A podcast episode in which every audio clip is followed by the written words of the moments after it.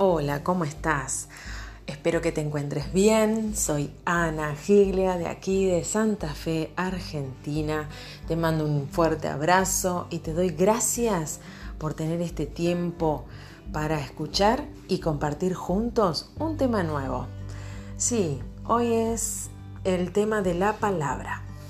La palabra y su poder.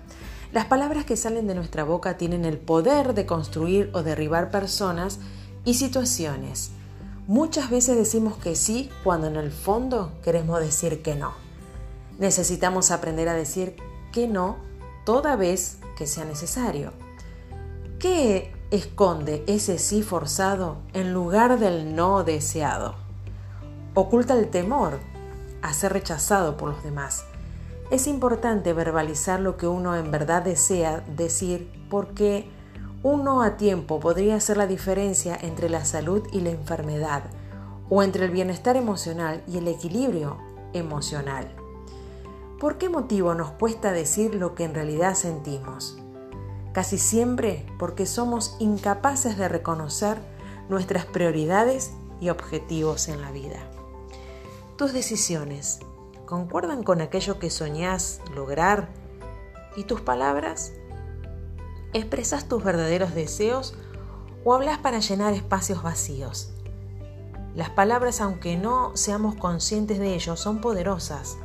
La lengua podría compararse con el timón de un barco, porque nuestra vida se mueve en la dirección de lo que decimos.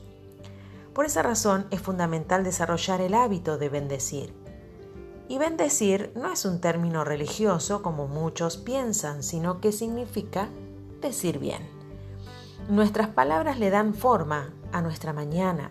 Si anhelamos disfrutar de un futuro mejor, nos urge declarar cosas que tengan que ver con aceptación, inspiración, abundancia, tolerancia, etc. Con las palabras podemos transformar cualquier circunstancia, para bien o para mal. Estas son algunas de las funciones que eh, se lleva a cabo con respecto a las palabras. Estas están presentes en toda relación interpersonal. Establecen el poder y el control de nuestra propia vida. Dejan al descubierto nuestra manera de ser, lo cual incluye nuestros intereses y nuestras elecciones. Las palabras expresadas con sabiduría pueden ahorrarnos muchos dolores de cabeza.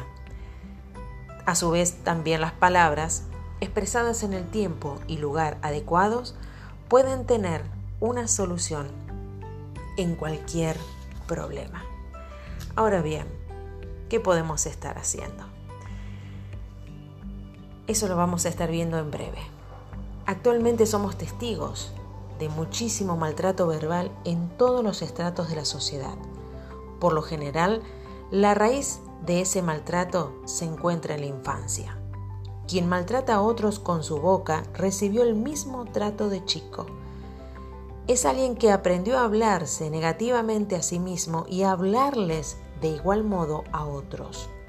Las palabras duras que causan un gran dolor emocional tienen el objetivo de quebrar la estima de quien las escucha. Pero a pesar de que hayamos crecido escuchando frases negativas, Siempre estamos a tiempo de revertirlo, de refutar, de meditar, de aprender a pensar sanamente. Las palabras negativas tienen poder sobre nosotros cuando creemos lo que nos dicen. Si te hablaron mal y no te valoraron en tus primeros años de vida, no busques eso afuera. Hoy mismo podés comenzar a automotivarte, es decir, hablar bien de vos. ¿Qué te parece si empezamos con los ejercicios? Bien, lo que verbalizamos surge de lo que pensamos, ¿verdad? Un ejercicio muy recomendable para hacernos conscientes de nuestras palabras es cultivar el hábito de anotar frases que nos inspiren, que eleven nuestros pensamientos y las emociones derivadas de ellos, y leerlas todo el día. Una vez que las aprendamos y las incorporamos, podemos repetirlas a cada momento y agregar nuevas. En lugar de tener pensamientos, sentirlos y verbalizarlos, los que son de crítica, queja, mentira, calumnia y todo aquello que nos lastima y lastima a otros, elijamos pensamientos de bien.